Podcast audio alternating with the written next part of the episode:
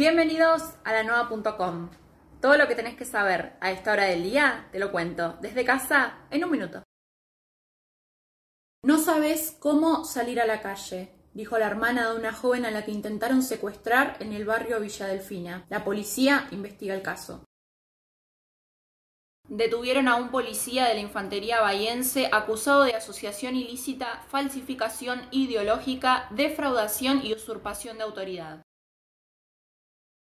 Uno de los miembros del grupo inversor que apunta a remodelar la Plaza Lavalle y construir cocheras subterráneas pidió que el proyecto sea tratado en el Consejo Deliberante.